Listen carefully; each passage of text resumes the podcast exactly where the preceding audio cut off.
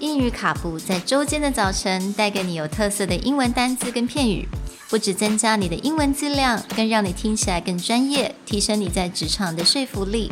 英语卡布早晨一杯知识加倍，English cappuccino, your morning cup of knowledge. Good morning, everyone. Good morning. And welcome back to the final episode of our week on final. And actually, the final episode of English Cappuccino. We are going to finish strong with the word finale. This is a noun, meaning the last part of especially a musical or theater performance, especially when this is a very exciting or emotional. It is spelled F I N A L E. 没错，那今天的单字也是我们最后的一个单字，也就是 finale。那 finale 也就是结尾，嗯，终曲跟终场的意思。So the finale of a performance is usually that one last big song or last big speech mm. at the mm. end of a play or a movie that gives you a sense of wrapping up and ending everything. Mm. So, this week we wanted to end with words on finale.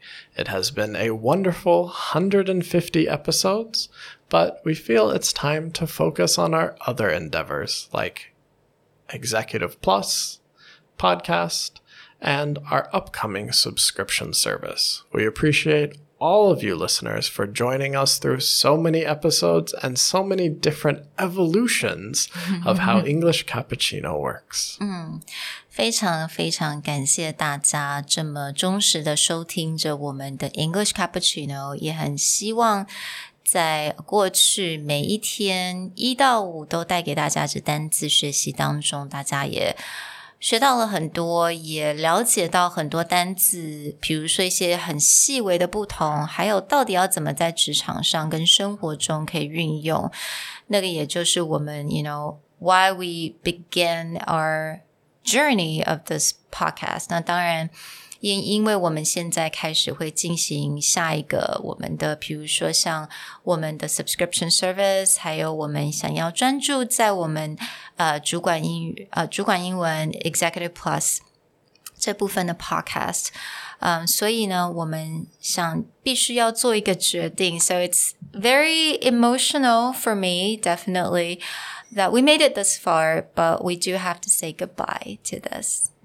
So, we hope that you enjoyed all of the words that we brought you over the past year and go back and review them. The reason that we chose these vocabulary is because they will stay relevant hmm. for the next 10 to 20 years to come, if not longer.